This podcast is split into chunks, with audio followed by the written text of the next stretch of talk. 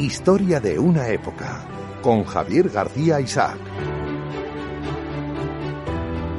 Una semana más en Historia de una época. Y hoy, bueno, la gente que pasa por aquí, por estos micrófonos, por este estudio de Sesión Radio, eh, la primera premisa es que tienen que ser eh, amigos míos, gente a la que quiero y gente a la que admiro. Y ese es el caso eh, de Javier Negre, el periodista, del comunicador Javier Negre. Javier, muy bienvenido aquí.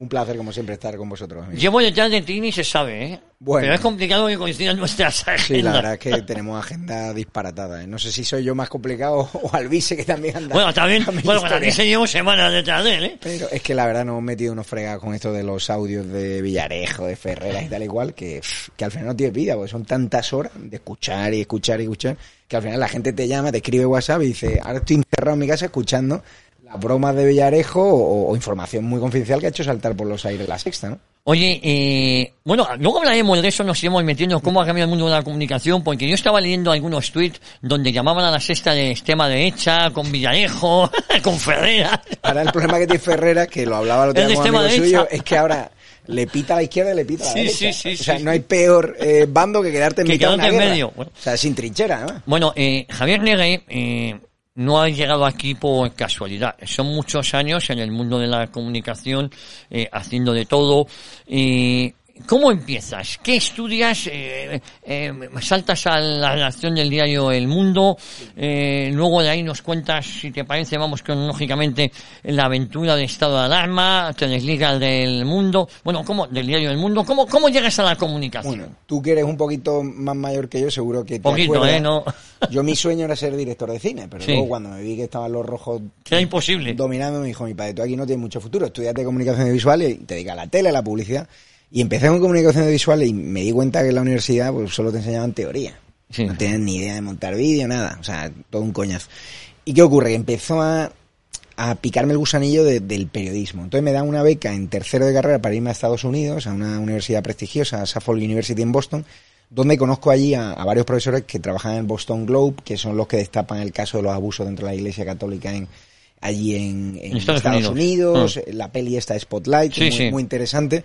¿Y qué ocurre? Que me dedico, me enamoro del periodismo, empiezo a leer mucho el mundo, con Pedro J. Ramírez, con los escándalos que estaba destapando en aquel entonces, por el mundo ya no lo que era el diario del mundo, también otros diarios, también muy, el confidencial, empiezo a empaparme de lo que es el, el periodismo, me encantaba la política, yo había tenido vinculación con algún partido político en las juventudes, de organizar actos eh. sociales, mítines, o sea, yo era el típico de relaciones públicas que había estado incluso pues echando una mano en alguna discoteca, o sea, yo he trabajado de, todo, de, vendedor de películas en la FNAC, eh, trabajando de camarero, un videoclub, reponiendo Coca-Cola en Estados Unidos, porque claro, a mí me dan la beca a Estados Unidos, una universidad de puta madre, pero claro, no te pagan los gastos. No, no. allí y digo, ¿cómo ocurro qué? Y me puse a trabajar en un supermercado reponiendo Si te fuiste a Estados Unidos becado a trabajar. Me pagan la universidad y claro, llego allí y digo, tengo que pagar 1.500 dólares por una habitación sin baño.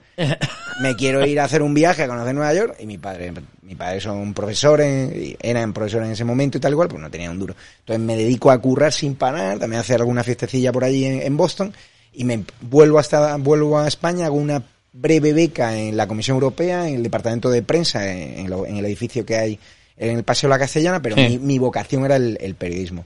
Decido hacer el máster del mundo porque tenían convenio con mi universidad en España, con San Pablo CEU, me dan una beca de excelencia académica y tal y cual. Pues yo, eh, al margen que parezca, pues se me daba muy bien los estudios y, y, siempre me gustaba mucho esforzarme. ¿Por qué? Porque mis padres no tenían dinero para pagarme una carrera en una universidad privada. Me dijeron, bueno, si te quieres ir tú a Madrid, de la vida. Y me puse a trabajar aquí en Madrid, tal cual, luego te vas a Estados Unidos y sigues trabajando. O sea que a mí me hace gracia cuando la izquierda nos dice, ¿no? Que Alvis y a mí que somos niños de papá cuando no hemos parado de currar, ¿no? Es decir, a mí me gusta currar, me gusta trabajar y me gusta ganarme lo que yo tengo, ¿no? De mis padres, pues agradezco lo que me han dado, me han dado un techo, pero no me han podido ayudar económicamente en la medida que han podido ayudar a lo mejor a otras personas, ¿no?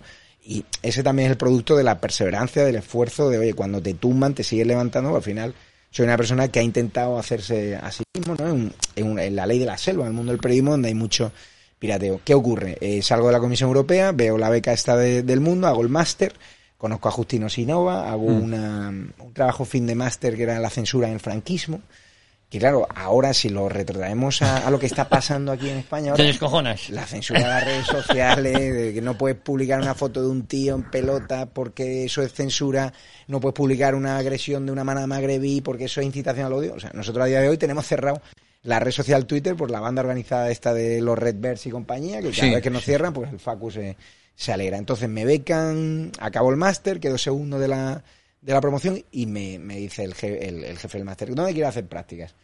Y le digo, en nacional, en política, dice, ahí solo vas a hacer breves. Digo, ya, pero es que a mí me gusta la política nacional. Y llegué allí a la redacción del Mundo con Lucía Méndez, con Antonio Rubio, con todos los peces gordos. Para mí era como un sueño, como estar en un plato de cine. Y me doy cuenta que allí o me pongo las pilas o no voy a tocar pelo. O te comen. O te comen. sí. ¿Y yo qué hice? ¿Qué años tenías ya cuando Yo te- tenía 23, 24. 24. ¿Qué hago yo? Y estás de becario, ¿no? Yo O estoy de becario. haciendo práctica, eh, vamos. Yo estoy de becario y tenía un contrato de becario de 300 pavos, 4 horas al día, y yo echaba allí 12 horas. Entonces los jefes, me acuerdo de Ferran, y que ahora es jefe, es su director en el mundo, si no recuerdo mal y tal cual, Rafa Moyano y tal, me echaban la bronca, me decían, llegaban allí a la redacción a la noche y me veían, no, no, el becario que se vaya. Y el becario lo que estaba haciendo era sacando historias.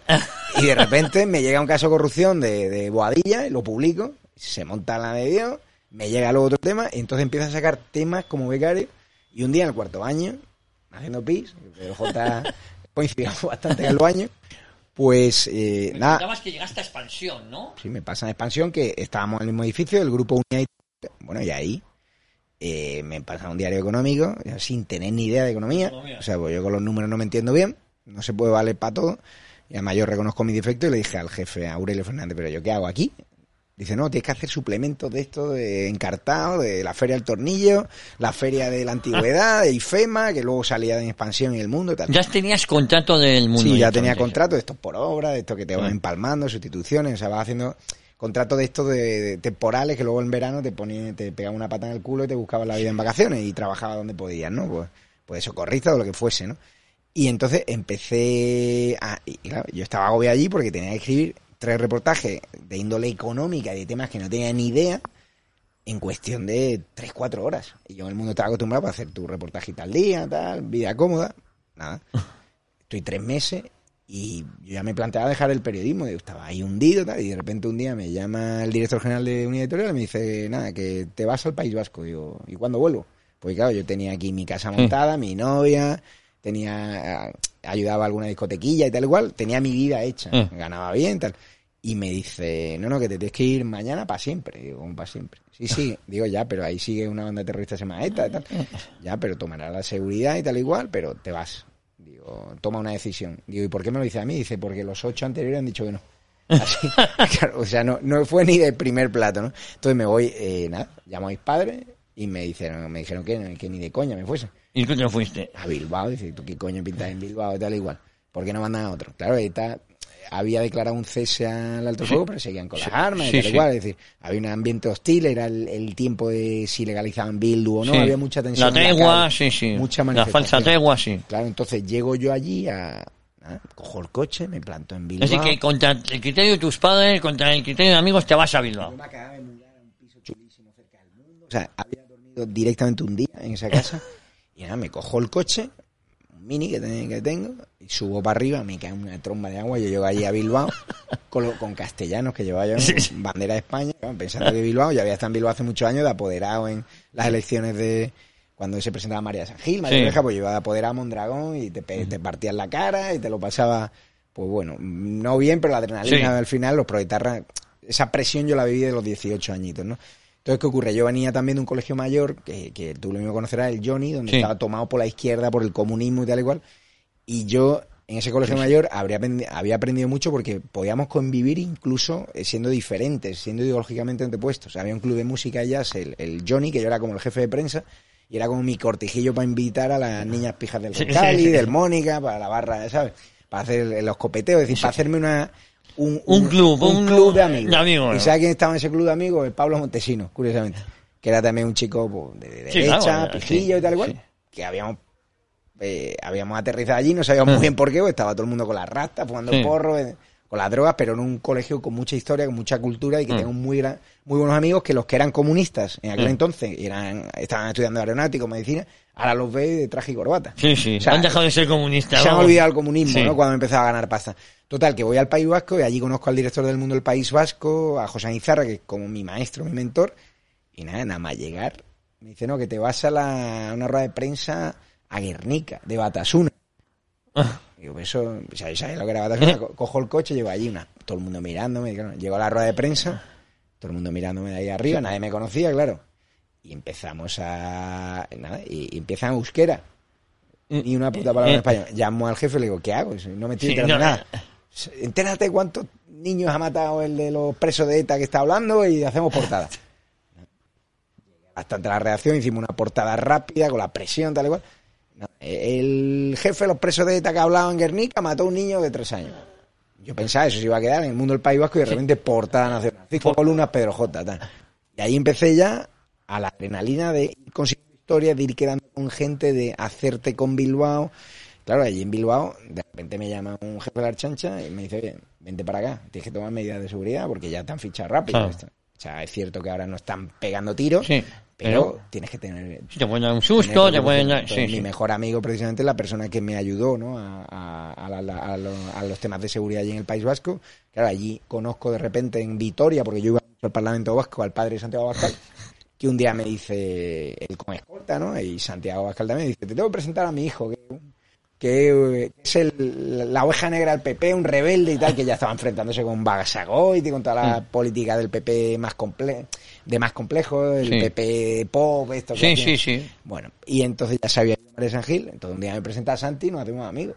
Bueno, Javier, me, me- me decías que conociste a Santiago Abascal, conociste a su padre, a Borja Semper, a, a- a muchos Iván que luego... A Iván Redondo, Iván Redondo Era que asesor del PP Vasco entonces. y te enamoras del... Me enamoré del País Vasco, me enamoré de la gente, de lo que estaba sufriendo, me di cuenta que allí los periodistas pues no preguntaban, no hacían preguntas incómodas. Tú ibas al Parlamento Vasco, Batasuna irrumpía al Parlamento Vasco sin permiso, daba una rueda de prensa y no había ni un solo periodista, ni del ABC, ni de La Razón, que levantase la mano y decía, ¿ustedes qué hacen aquí sin haber pedido perdón a las víctimas del terrorismo? Ahí fue el momento en el que me hice muy conocido porque levanté la mano, hice esa pregunta y me vino un terrorista, Asier Arraiz, líder de Batasuna por aquel entonces, de Bildu, condenado por terrorismo y me dijo que sea la última vez que preguntas eso. Y le dije, no sé por qué todavía reaccioné de esa forma, porque yo, yo era un chico relativamente tímido. Le dije, vámonos fuera y me lo hice a la cara. Y Carlos Herrera, alguien le pasó ese momento y abrió su editorial, le escribió una carta a. Carlos y eh, para de agradecimiento y desde ese momento fue muy amigos, Sí. ¿no? Y la verdad siempre lo he agradecido porque siempre que hemos tenido malos momentos y tal, siempre ha estado ahí, siempre que nos ha agredido y tal cual.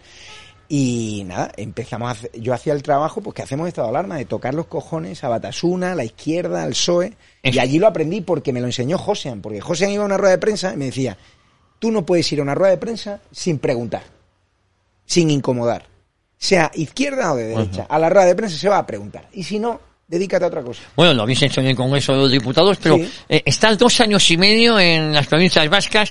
En Pedro J te dice que vuelvas a Madrid. Yo ahí dejo muy buen amigo como Santiago Abascal, que era un apestado para el PP Vasco, Sí, que él se ya- viene a Madrid y tal, y entonces me Y la nación del mundo ahí se cierra. Se- no, la mitad a la calle, y entonces ya mi papel ahí de incómodo, pues ya empieza el, el- el periodo de los Build White, de Sí. todo muy bonito, de vamos a olvidar lo que ha pasado, y yo siempre defendiendo a las víctimas del terrorismo, por supuesto, con Sol Ordóñez, a la, a la mujer de, de Goyo, de Goyo, De- ¿no? de Goyo Ordóñez, de sí, Goyo sí. Ordóñez, y entonces vuelvo, y yo dije, bueno, lo he hecho bien, creo, en política, pues me espera un sitio en política.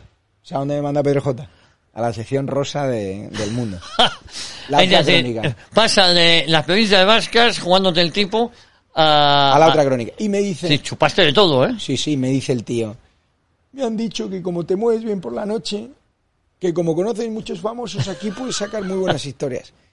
Vale, me pone a Mellado, que es un gran maestro de periodistas, jefe de crónica y de la otra Mm. crónica, que era la sección Sí. rosa, y que hacía muy buenos suplementos. Es cierto la otra crónica, por, tenía, por aquel entonces, tenía mucha influencia, los políticos la leían porque tocaba la el asunto del corazón, pero de una forma más blanca, más política y contando incluso escándalos, ¿no?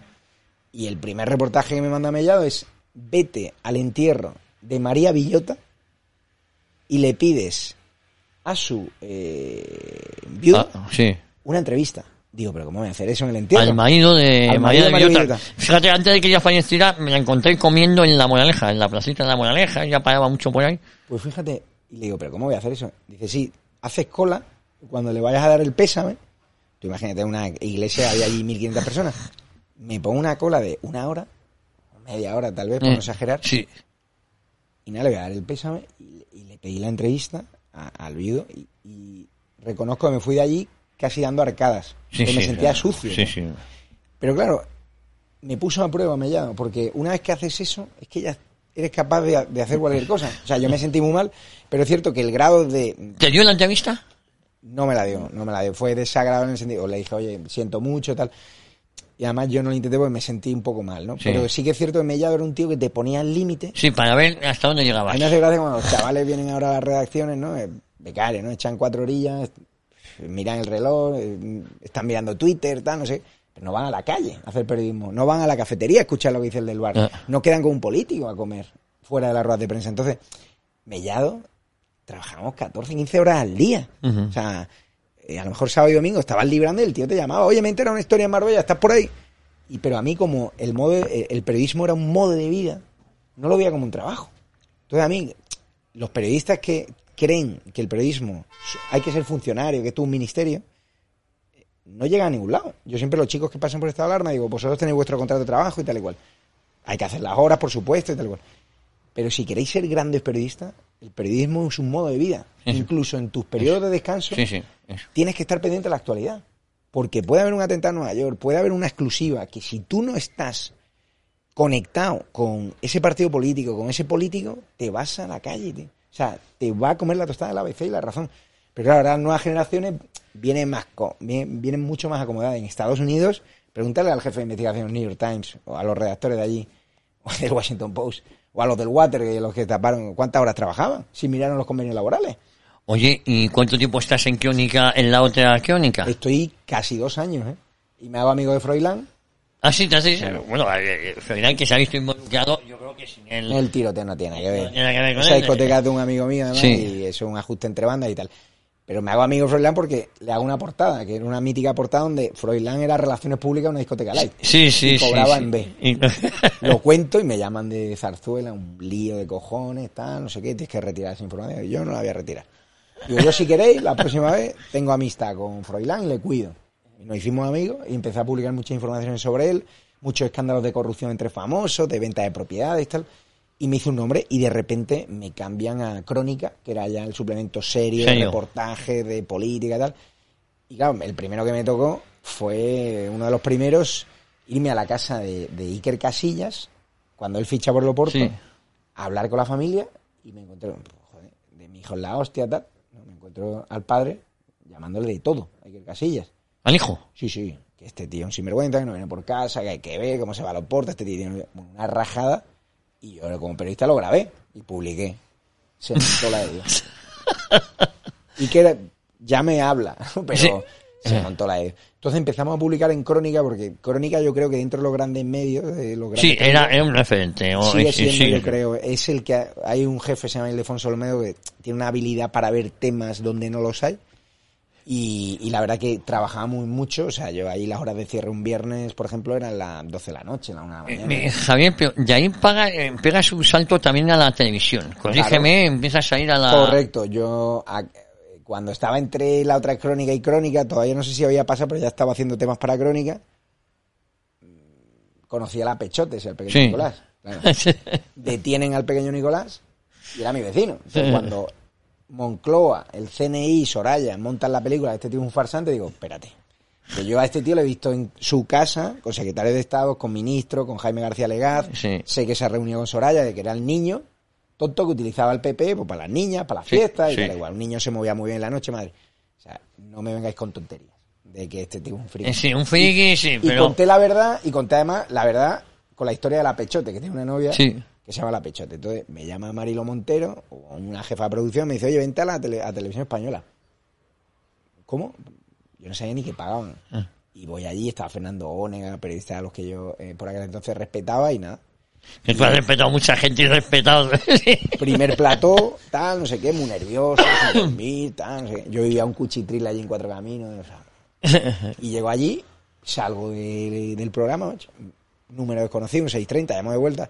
No, que somos de la productora Ana Rosa, que queremos ficharte. Y me voy para allá, me hacen una oferta, ya colaborador habitual, Y luego estoy en Ana Rosa dos, tres años, destapando historia entre el mundo y tal igual. Y me ficha espejo público por mucha más Sí. pasta. Y ahora fíjate, contar la verdad en este país, la gente que lo hacemos. Cristina Seguí, vosotros, Alvisa y tal igual, no estamos en ni una sola No, televisión. no, ni una. Ya no interesa. Claro. Sí, Ni sí, una. Ni una. O sea, Llegaste a ir a la sexta noche, ¿no? También, no, eh, No, llegué a ir a la informativo en la sexta, Eso es, algunos es, temas. La sexta noche me invitaron en caso de Pequeño Nicolás, pero Sí. tenía acuerdo en exclusiva con Telecinco. Fíjate lo que pagaban por aquel entonces. A mí me pagaban en Telecinco por los programas de noche 1.500 euros por media horita por media horita, por programa. por programa. Y allí coincidía con Miguel Ángel Rodríguez. Es decir, Sí. en mi trayectoria profesional he tenido la suerte de conocer a gente que manda mucho en este país y también de respetarnos. Es decir, que a lo mejor Miguel Ángel Rodríguez, pues en aquel entonces no era nadie, pero yo lo respetaba como el portavoz que fue de Aznar. Sí, sí, claro. O Iván Redondo, ha habido momentos donde no era nadie, pero yo siempre le respetaba porque me Sí, pues un tío, oye, brillante en sentido, luego se le fue la olla al PSOE, evidentemente. Entonces, fueron pasando cosas en mi vida y de repente en Crónica hay un reportaje que yo creo que marca un antes y un después en mi carrera, que es que hago un reportaje sobre los profesores que están señalando a los hijos de Guardia Civil Sí, sí. en Cataluña. En Cataluña. Pues yo lo invierto, digo, voy a contaros quiénes son los profesores que están señalando. Les pongo en el espejo. Y sacó su cara, se montó un lío, los profesores no podían salir de casa. Era un artículo de los ocho profesores de la infamia, ¿no? O algo así. Sí, sí, me recuerdo ese, ese, ese reportaje, ese Me imaginaba yo que el grupo terrorista de RAM, de las CUP, al día siguiente iba a llenar Cataluña de Sí. mi cara con una sí. la de mis padres, la de Albert Rivera, bueno, se montó ahí la de Dios. Empecé a recibir amenazas, las denuncié, los pillaban a los tíos que me denunciaban, pero como está la ley no sabían quiénes eran, bueno, lo de siempre. Y ahí empecé a recibir muchos ataques de la izquierda, muchos. Ahí yo creo que es cuando empiezan ya el acoso brutal Sí, sí. por parte del independentismo, al cual se suma después ya eh, Monedero y Pablo Iglesias cuando yo en las teles empiezo a dar hostias a Podemos. ¿Qué ocurre? Que en las teles me doy cuenta de cuantas más hostias doy a Podemos, menos voy, Menos te llaman. Me. Ya no les interesaba, les interesaba que hablara del pequeño Nicolás, la vinculación con el PP, pero ya cuando empiezas a hablar de Podemos, Entonces me doy cuenta que hay Twitter y que como mi periódico, pues eh, los Gerifalte, pues no querían que yo hiciese artículos de opinión o videoblogs y tal igual, porque claro, allí había que respetar a los directores, al final el mundo, cuando se va Pedro J, cuando se va Casimiro, cuando se tú va vives la época Sí. de la salida de Pedro J, ¿no? Yo veo la salida de Pedro J y la salida de gente que- con los que ahora a lo mejor me llevo mal, ¿no? Como el caso de Eduardo Inda, pero sí que es cierto que Eduardo Inda, eh, Pedro J, Melchor Miralle, Alfonso Rojo, o sea, eran periodistas de verdad. sí, de eran sí, sí, te podían Que- gustar más o menos, pero ¿Que eran han publicado referentes. información falsa de Pablo Iglesias? Sí, pero eran tíos que, coño, tenían un fuste. Sí, y un yo aprendí de ellos. Sí, sí. Yo aprendí de ellos. Entonces se empiezan a ir, se capitaliza de talento, de periodismo combativo el diario El Mundo y lo convierte en una reacción gris. Donde el tío que organiza las fiestas con becarias lo han hecho su director. Donde el tío que es crítico taurino de repente pasa a ser el jefe de todo el periódico. Es decir, gente que no tenía en la hemeroteca ningún reportaje de investigación o reportajes importantes o que tenían el respeto de los políticos, lo sube muy rápido. Y se empieza a crear aquello como un cortijillo con el Jorge Busto, con las pachanguitas de fútbol. Entonces, o jugabas al fútbol con, con los compañeritos o nada. Y entonces empieza, yo como era diferente y seguía haciendo lo que me daba la gana y Crónica también, empiezan desde el periódico a pedir la cabeza de nosotros en Crónica y tal igual. Y llega eh, un momento donde hay una... Yo era... Bueno, llega un momento donde yo me hago tan conocido en Crónica que Pedro J cuando se va al español no es que me hiciese una oferta, es que el que se ofrece para irse soy yo.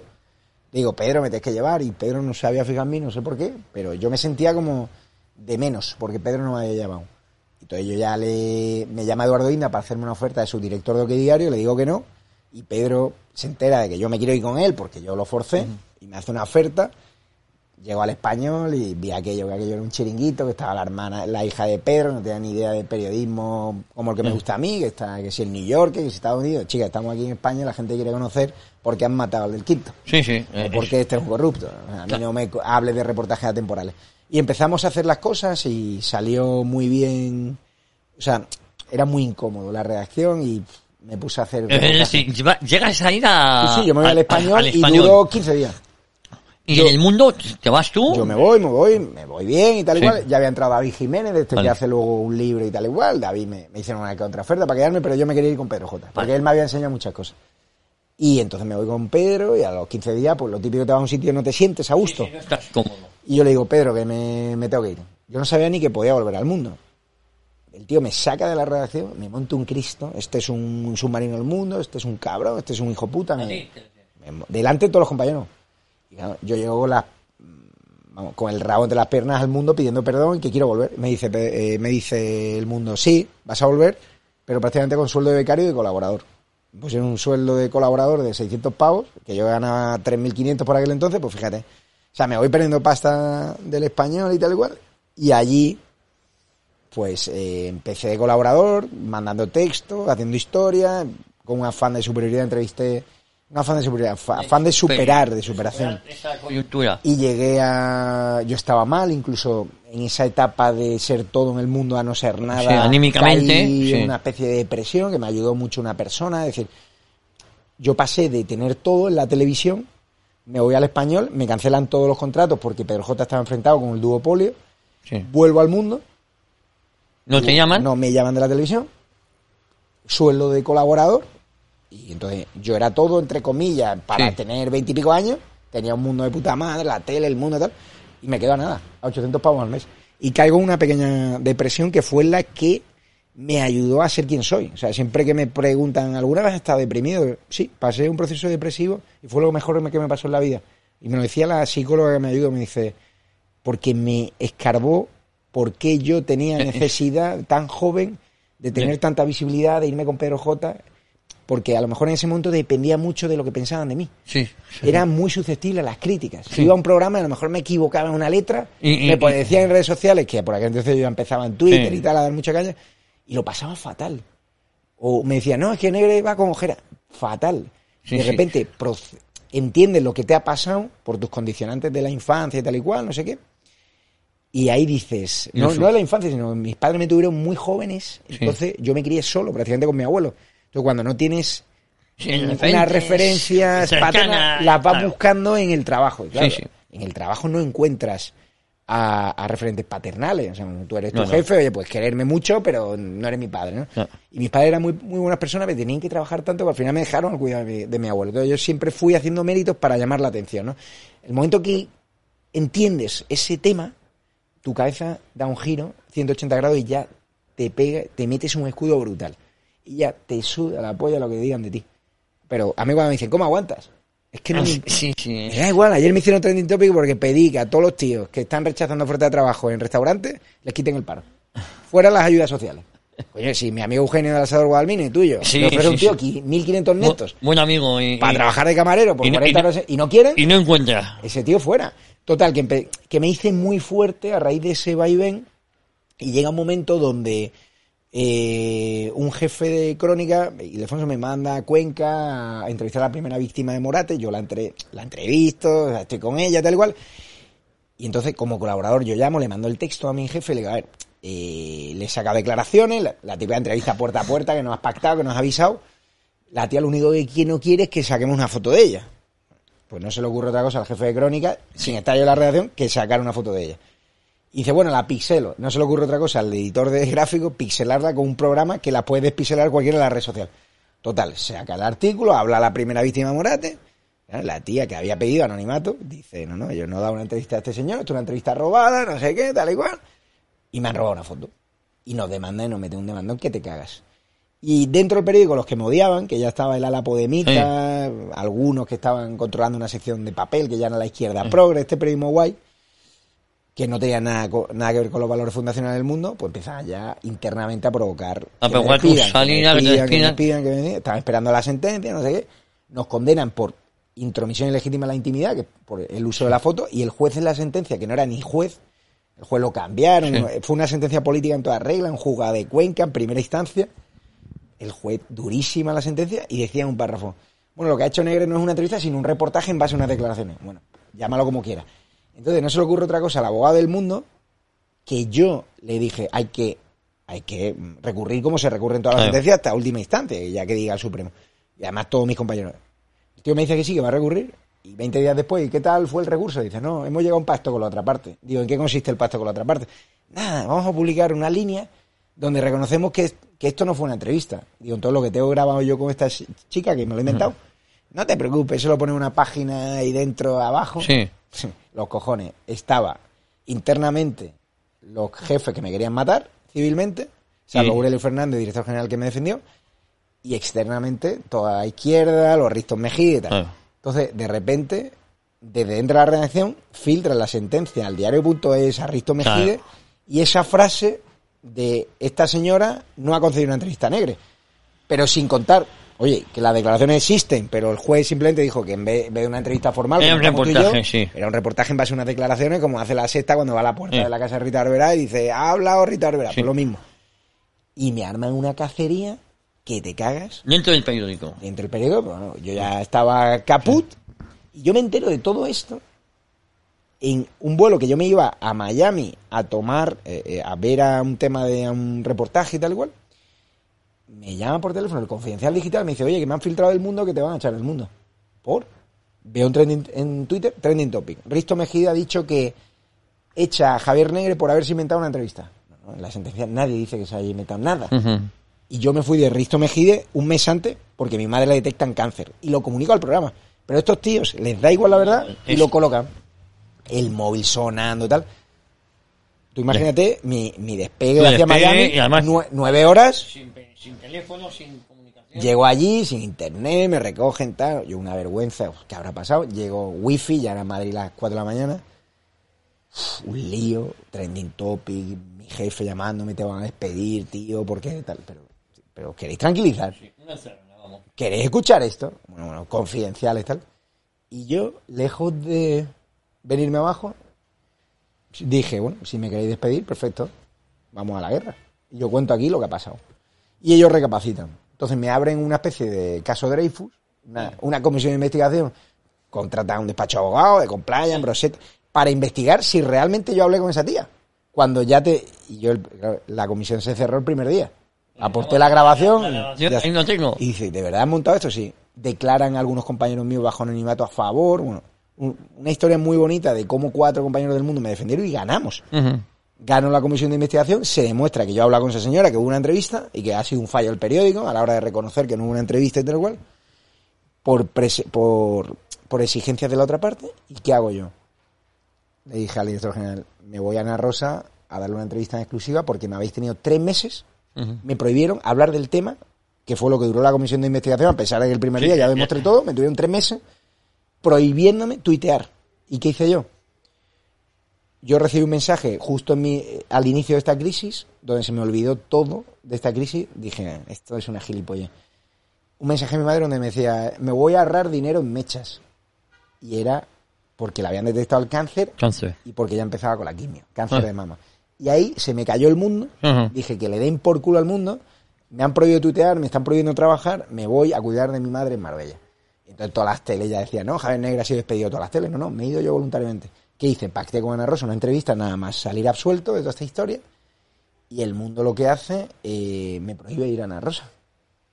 Que no puedo hablar. Digo, o sea, gano aquí el caso Eh, internamente. y me dices que no me puedo defender. y que no me puede defender. O sea, habéis dicho internamente, me he inventado una entrevista, o sea, me habéis matado, habéis filtrado información. Me dice que no. Porque, claro, habrá incluso un expediente al actuar su director del mundo, Vicente Ruiz, que llegó a filtrar a toda la redacción que se está dando de baja un montón de gente por mi caso. Suscriptores, ¿no? Mentira. Claro, Mis claro. suscriptores adoraban mi trabajo y el de Crónica. Vamos.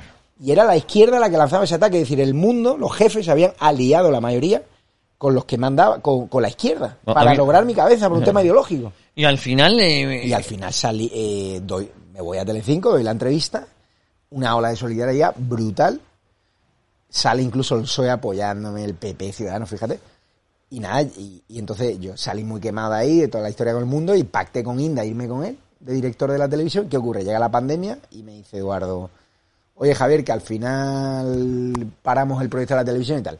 Y yo llega la pandemia, estaba aburrido en mi casa, encendía la televisión, propaganda de la secta, propaganda de todos confinados, y dije, coño, ¿por qué no hacen un programa que se llame de alarma, que no está registrado, y invito a Cristina a seguir, a gente que ha sido purgada de las televisiones, Carlos Cuesta, y lo petamos? Hicimos el programa pensando que iba a haber mil tíos, y se metieron 50.000.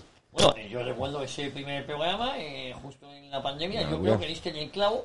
Ahí dejas ya de colaborar con el mundo. No, ahí sigo compaginando, porque claro, eh, yo estaba de contratado al mundo, pero no me impedía colaborar con otros medios, Vale. o tener mis redes sociales, YouTube era una red social. Entonces lo que hace el mundo es, me lo autorizan inicialmente, pero llega un momento que supera en suscriptores el canal de YouTube de Estado Alarma al del mundo. Sí. Entonces, ordenan a Joaquín Manso, actual director del mundo, que haga una investigación sobre mi persona, sobre mi actividad, un tipo que era el que me ponía, cada vez que escribía sobre Vox, el adjetivo de extrema derecha, o un tipo que hacía un documental con Santiago Abascal, el primer documental que se hizo de dentro de una campaña de Vox, súper chulo en vídeo, y no lo quiso publicar, lo publicó eh, meses después, abajo del todo, la de web del mundo.es, o me censuraba. Yo entrevistaba a Iván Espinosa Monteros, como estamos tú y yo, cortaba mis preguntas y solo salía Iván Espinosa Monteros. O sea, un tipo que era un censor. Pues le encargan, como este tío ya estaba alineado con los intereses de los jefazos, le encargan matarme y hacer un informe de que yo estoy dedicando más tiempo a estado de alarma. Tu canal de estado de alarma que Y era estaba mentira, yo solo hacía un programa al día en ese momento, luego hacía alguno más, pero yo en el mundo mandaba todos los días los mails, oye, mandarme trabajo, mandarme trabajo. No me mandaban nada, me dejaron vacío de funciones. ¿Qué ocurre? Lo peta estado de alarma y ahí llega un día el jefe de recursos humanos me dice, tienes que venir al mundo y tal, no sé qué. Y llego al mundo y me encuentro un despido. Llama al jefe de seguridad, nos echan de ahí. Yo tranquilo, digo, oye, que, que recojo mis cosas. No, no, no, tal. No, bueno. ¿Y nosotros qué hacemos? No, me echan por competencia desleal. Digo, o sea, estáis considerando mis redes sociales un, un campo Y entonces mucha gente se hace suscriptor de estado de alarma y ahí, obviamente, el relato de un chico que, oye, que ha desafiado a la izquierda y tal, y que le echan por de forma ideológica, el relato real, pues mucha gente se siente simpatía por nosotros, estaban purgando a Usía de la Razón, a Dragó del Mundo también, pues se vienen con nosotros y yo empiezo a fichar pues, a gente como tú, a gente que os ha maltratado la, la prensa, Cristina Seguí, Alvise, montamos la manifestación online, apoyamos Sí, sí. a Alvise, que fue su idea, y nosotros la impulsamos también, con Carlos Cuesta, Jano y tal igual, y de puta madre.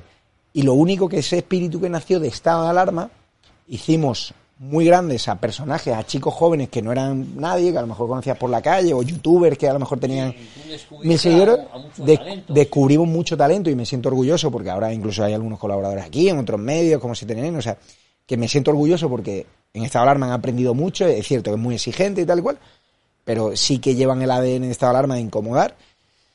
Y lo que vi es eso, de, de- de que de repente eh, muchos de los youtubers los que contribuimos a hacerlos muy famosos, pues el egoísmo, los sí. ombligos, no sé qué, que nosotros empezamos a pagar a, to- a casi todo el mundo, es decir, a, a los que trabajaban, ¿no? A colaboradores, pues tú vienes de intercambio y eso, pues oye, Ya nos está, yo, los yo, yo voy gratis, ¿eh? Pero la mayoría de los, eh, claro, la mayoría de los empleados, pues ya empezamos a pagar, porque al principio éramos voluntarios todos, no, no había dinero. Dime, eh, esto es hace tres años, ¿qué años tenías cuando montas estado de alarma? Yo tengo 37, pues tenía 34. 34. La edad de Jesucristo casi, ¿no? Y, y fíjate, descubres mucho talento joven. eh, Luis Valcárcel también. Luis, fundamental. inicio. Hace una historia, una sección se, se llamaba el, el lado más oscuro de los medios, muy bueno. Muy bueno, sí, Alfonso sí. Rojo, es decir, conseguimos concentrar en estado de alarma lo mejor. ¿Y qué ocurre? Que los que empezaron a impulsar, pues claro, dije, no, coño, esto es, da dinero también. Sí. Coño, Javier está avanzando, está, Sí. vamos a hacer lo mismo. Entonces, lo que me da pena es que no conseguimos, empezamos cada uno a hacer sus historias y ese espíritu de unidad inicial, pues Jano, un tío brillante, pero bueno, yo me monto mis libros, me monto mi canal de YouTube y que le den por culo. Y ya no colaboro con nadie más. Y, y, y se van. Eh, dis- claro, el murciano, un tío brillante, empieza a colaborar con nosotros y, dice- y luego ya, pues su, su canal de YouTube se centra en eso. David Sanz, un tipo brillante, pero también se centra, que es legítimo y, son sí. tipos a los que apoyo, a los que admiro además todos. Pero ya ven como que esta alarma es un medio más, que a pesar de que nos batimos el cobre, pero que ellos quieren hacer sus propias aventuras, ¿sabes? Y, y se respeta. Entonces ahí, la izquierda siempre ha ido al toque de corneta, siempre han tenido unidad. No, y la este- derecha, cada uno vamos por nuestro lado, o sea, los Radio Decisión, algunos medios Sí. con los que estamos hermanados. Coño, Eduardo Inda cuando lanza el ataque falso contra nosotros, oye, deja atacar al rey y estado de alarma. Deja, ataca a los malos, tío. Oye, eh, dime una cosa, ¿estás viviendo tu mejor época de periodismo? A pesar de lo complicado que es estar. eh, A tú ver. eres empresario, tú eres periodista, tú Lo- tienes que hacer que esto salga a flote, buscar apoyos A económicos. ver, la- eh, lo de montar un medio de comunicación es de locos. Sí, sí. No puedes vivir, o sea, más horas que un reloj. Montar una empresa en España de esta Eh, simbología, también- también es de locos, golpeada por el gobierno. Nosotros, no- fíjate que me pegó el, el fotógrafo de, de Sánchez los pasillos del Senado y le defiende la Guardia del Estado. le- defiende la abogacía del Estado. te demandan por todos lados, te asfixian, tienes que controlar a chicos muy jóvenes que tienen talento como Vito y tal, para, oye, para que no cometan los errores que cometimos nosotros. O sea, te cierran Twitter, es decir, cada mañana tienes 200 WhatsApp distintos con una travesía distinta. Entonces, claro, o tienes mucha perseverancia, o crees mucho en Dios, como en mi caso, o lees mucho libros de, de, de historias de éxito, de, Gra- Ayuda, un momento, vamos, de autoayuda y sobre todo de casos de éxito de emprendedores, de startups, de Sí. el fundador de Uber, el fundador Que de esto lo saco adelante, Es vamos. decir, de peña que, que coño ha sacado adelante empresas que valen miles de millones de euros y que han tenido tormentas de mierda, estado alarma, la izquierda ha dicho que somos de todo, nazis, o- nos han pegado la pegatina. Yo tengo amigos que me han dejado de hablar. O sea, es decir, yo renuncio a una posición cómoda en el mundo de ganar 80.000 pavos, o qué diario, 80.000 pavos, por desafiar al sistema mediático como ha hecho Alviser o como habéis hecho tú. Pero, Sí, sí. claro, eso te relega a mucho agradecimiento a la calle, porque la gente... Pocos pero- ingresos. pocos ingresos y muchos momentos de soledad. ¿Qué te habrá pasado a ti? De que recibes mucho cariño en la calle, joder, Sí. sigue así, estamos contigo. Sí, pero- hay un día que de repente te llega una mala noticia de lo que sea, o se va una persona, o te han cerrado YouTube, como nosotros, 20 veces, que por eso lanz- lanzamos edatv.com con el apoyo del público, una televisión sin censura, en edatv.com la pueden ver. Ahora vamos a sacar la web en edatv.news, vamos poquito a poco, pero cada vez que construye, ¡pum! obstáculo. Sí, sí. Tienes Sí, gente profesional que se dedica a destruir nuestro negocio. Y encima se sumó, eh, se sumó el otro día Eduardo Inda por el simple hecho de que quería comprar nuestra empresa y empezó a atacar a nuestros accionistas. Ellos no tienen culpa de nada, ni la gente que se ha anunciado que diario. Que me ataque a mí, que lo que quiera, pero que no haga historias en base a noticias falsas, porque además Eduardo es una persona que le tenía mucha estima personal. Es una lástima cómo todo eso ha saltado por los aires. Todo ¿no? salta por los aires. Alfonso Rojo, que nos hemos portado siempre fenomenal con él. Oye, préstame a no sé qué y tal. Y luego se los prestaba y, y les comía la cabeza para que se fuesen con él y, y- y hablando mal o hablando, entrevistando a Eduardo Inda en su medio o a, o a gente como Urico que le tenemos cariño, que ha estado en el medio, que ha cobrado con su factura, es decir, y que luego le ves rajando, ¿sabes? Es decir, que coño, que somos, que tú y yo podemos tener a lo mejor un día que nos cabrea por lo que sea, que no ha pasado hasta la fecha, pero que la izquierda, cada vez que nos peleamos, la derecha, se frota las manos. Y, y gente que no hemos peleado entre ellos, o sea, nosotros no hemos defendido, porque hemos recibido muchos ataques, pero gente a la que tengo aprecio personal. Es decir, que no quiero lo peor ni para Eduardo ni para nadie que haya hablado de nosotros. Gente que a lo mejor ha, ha estado con nosotros mucho tiempo, lo ha hecho muy bien, como Josué y ahora está aquí. Sí. Oye, me alegro que le vaya fenomenal. Pero es importante, punto uno, saber quién te dio la oportunidad, saber de dónde viniste y nunca renegar del pasado, sobre todo cuando te ha ido bien. O sea, yo, los jefes de los que más he aprendido son los jefes más duros que he tenido. Pedro J. también montado unos cristos. José en el mundo del País Vasco, que a mí me hace gracia cuando dice, no, es que Javier le ha llamado gilipollas a un tío que llevaba tres días sin ir a trabajar. A mí me han montado unos cristos y yo llegaba a mi casa y dije, es que tiene toda la puta razón, que vale, que se ha cedido, me ha gritado este tío, pero es que Pedro J. montaba unos cristos, pero claro, te hacía muy duro. Y tú lo interpretabas como que no era un tema personal, un tema profesional. Coño, va a una rueda de prensa, tiene agua al ministro, no has preguntado. Pues Pedro había tenido una situación de tensión, que nunca hay que perder las formas, por supuesto. Pero lo que estoy viendo en la derecha es que cada uno estamos haciendo una guerra que es muy complicada, que hay que unir fuerzas, hay que dejar los intereses empresariales lícitos de cada uno para unir fuerzas y decir, oye, es que juntos vamos a sumar más. Hay fondos de inversión que se reúnen con nosotros, oye, queremos invertir en esta alarma en medio, pero queremos que os unáis, que os unáis con Libertad Digital, con Guillar, con vosotros. Digo, es imposible. Es muy complicado. Es imposible. Es muy complicado. No, no, Javier, es imposible. Sí, por mucho que lo has ¿Verdad? intentado, a mí me cuesta que lo has intentado, es muy difícil. Es muy encuentras con personalismos, con egos. O sea, yo soy una persona que tengo muchísimos defectos, pero tengo una cosa que creo que hago bien. EDATV es una marca al margen de Javier Negro. Es decir, que sí, que la he montado yo y tal cual, pero EDATV es Vito, es Cristina Seguí, eres tú, es Dragó, es Carles Enrique, es un montón de nombres que colaboran. Pablo Cambronero, gente que nueva, que murciano cuando estuvo, David Santos, es decir, mucha gente, hemos dado mucha oportunidad a mucha gente. Y la gente habla de la TV sin tener que vincularlo a, a Negre, Negre, el medio de Negre. Porque hemos dado mucha oportunidad a mucha gente que gracias a nosotros, con 20 años, ¿qué medio de comunicación te acredita al Congreso de los Diputados? Como hicimos nosotros, por ejemplo, con José o con Vito. A incomodar, y que luego lo han hecho de puta madre. Los primeros días, claro, iban como yo, y con 20 años, que yo no te- hubiese tenido la capacidad que tuvieron ellos. Les daba la pregunta, le orientaba, y luego poco a poco ellos se fogueaban. Pero con 20 años, tú llegas al mundo, no te acredita una rueda de prensa del Congreso, es que no hacen ni práctica. Hasta los 40, No, si acaso. O sea, hay medios digitales, tienen gente más jovencilla, pero ahí la clave es esa, que, que hemos dado oportunidad, que Estado de Alarma, EDATV es una fábrica de talento, y ahora hicimos el canal de YouTube Estado de Alarma, luego Estado de Alarma ya con una pequeña oficina en Plaza de las Cortes, y ahora la tercera fase de Estado de Alarma, que va a empezar en septiembre-octubre, la temporada, prepárense, porque todos los que han dicho a la izquierda vamos a saltar por los aires, van a flipar con los planes que vienen. Y uno de los planes es montar un gran plató, una gran redacción que sea la familia de toda la derecha, que todo el mundo tenga acceso. Que si Carlos Herrera o Federico anda por allí, que ya diremos dónde está ubicado, nos llamen. Pero para eso es fundamental el apoyo del público. Tú lo sabes. Cuando El apoyo del público está contigo, yo creo que está contigo, está No, con público, nosotros. Pero no solo emocional, hay gente que no puede, y a esa gente solo se le puede pedir que nos siga. Pero hay gente, coño, que está pagando 10 pavos al Netflix. ¿Por qué nos ayudan si le gusta lo que hace? ¿Por qué no nos ayudan si le gusta lo que hace? ¿Se imaginan un día que por tema económico Radio Decisión echa al cierre nosotros? ¿Quién va a preguntar a la rueda de prensa? ¿Quién va a hacer las tertulias? Pero es que puede pasar. No, no, puede pasar y efectivamente eh, em, el, el- el tema de la derecha o, o la derecha sociológica, o lo podemos llamar como sea, es poco solidaria y, y se rasca poco el bolsillo. ¿eh? Eh, al- nos al- pegan, nadie dice nada, vosotros y poco más. sí, sí. Y la gente, tenemos suscriptores de pago muy militantes, que, joder, que, que los tíos mantienen, el otro día estuvieron en el Congreso de Diputados con nosotros, les damos privilegios y tal, los pueden ver en edatv.com, pero es cierto que, claro, la, la crisis aprieta y la gente se va dando de baja poco a poco. Y yo a esa gente que le va mal no le puedo pedir, pero hay gente que le va de cojones. Hay empresarios, yo tengo la suerte de que hay accionistas que han entrado, pues gente de la familia Cordón, Marcos de Quinto, María José con un pequeño capital, Álvarez de, de Eulen, gente que ha metido el dinero simplemente porque están hartos de, de que la izquierda domine todo, de Sánchez y tal cual. Y eso ¿eh? Son empresarios que se han posicionado, pero hay otros empresarios que te dan la palmadita, que a ti te pasará, te invitan a la caña. No, te miran y te dicen, me encanta lo que haces, pero no me, me da miedo anunciarte Pero es que- conmigo, me voy a la sexta. Pero si hay- Acaban normalizando el programa de la sexta. Pero hay muchas fórmulas de apoyar, ¿eh? Muchas. Muchas, muchas, muchas, Y muchas. escucha, sí. es que no se hacen ni suscriptores de pago. No te pagan ni de euro al mes. Con lo cual, el problema de la supremacía de la izquierda mediática eh, son los empresarios de este país.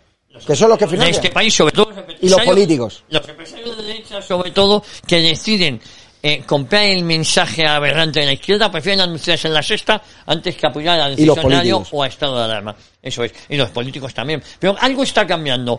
Eh, Javier, no tenemos tiempo para más. Nada. Eh, bueno, hemos hecho un pequeño recorrido, ¿no? Un Me ha abierto aquí en Canal, Javier. Hombre, yo te- nos has contado tu vida y yo creo que... ¿Quién hacía tertulias por streaming? Nadie. Nadie, nadie. eso ¿Quién preguntaba en el Congreso? Nadie, nosotros. te digo que hay un antes y un después. Por eso se han querido quitar la acreditación del Congreso a vosotros, a CTNN. Es decir, creo que ha habido- además, cuando Sí, me. Dicen, no, que sois competencia de medios como si tienen. No, no, No. So- tenemos que ser aliados. Nosotros, yo no me considero competencia, tú lo sabes. Yo soy- Y ellos, si hacen lo mismo que nosotros, yo los aplaudiré y les defenderé. Cuando han atacado a Josué en la rueda de prensa, yo les he defendido. Es fundamental que cuando te ataquen a ti, que somos hermanos. Hay Que, que, que aquí la tarta y para todo, desgraciadamente somos cuatro. hay que hablar de lo que nos une y no de lo que nos separa. Por lo menos en público, ¿eh? Luego ya Totalmente. fuera, tú sabes, yo mi estilo, eh, yo no, bueno, ataco a quien se lo vence, pero entre nosotros intento hablar de lo que nos une y, y no de lo que nos separa. Y, y eso es lo que tenemos que hacer, ¿no? Y Pues enemigos hay muchos. Javier, un placer haberte... De, de todas maneras, el mensaje de traslado, vamos a ganar la batalla. Eso es. Y vamos a marcar el terreno porque si viene el mapa azul, como parece ser que va a venir el año que viene, que, el- que den la batalla cultural y vamos a seguir fiscalizando esa labor. Que el hecho de que en mi casa común sea Vox más PP, PP más Vox, pues ya la audiencia siempre se lo digo. Oye, que, que yo me siento muy cercano a Vox, ¿vale? Pero que le- desgraciadamente necesitamos al PP también y, y- y, por lo tanto los que a veces nos critican la línea editorial es que también va gente del PP, como aquí viene gente del PP. Bueno, aquí viene hasta Hugo Pereira también, que últimamente se está luciendo con sus que, que empezó con nosotros sí, y, tal. Pero bueno, que al final eh, nosotros tenemos una línea editorial clara, defensa libertad, echar a Sánchez y, y son necesarios Vox y el PP y quien gane los aplaudiremos. Bueno, y es necesario estos medios de comunicación Sí. que a ver si se mojan porque estarían equivocados. Los que empezaron a dar la batalla cultural, la batalla ideológica, no fueron los partidos políticos, fueron determinados periodistas como el que hoy aquí nos acompaña. Eh, queridos amigos, les espero aquí la próxima semana en Historia, en una época, en Decisión Radio. Pasen un feliz verano y sean moderadamente buenos.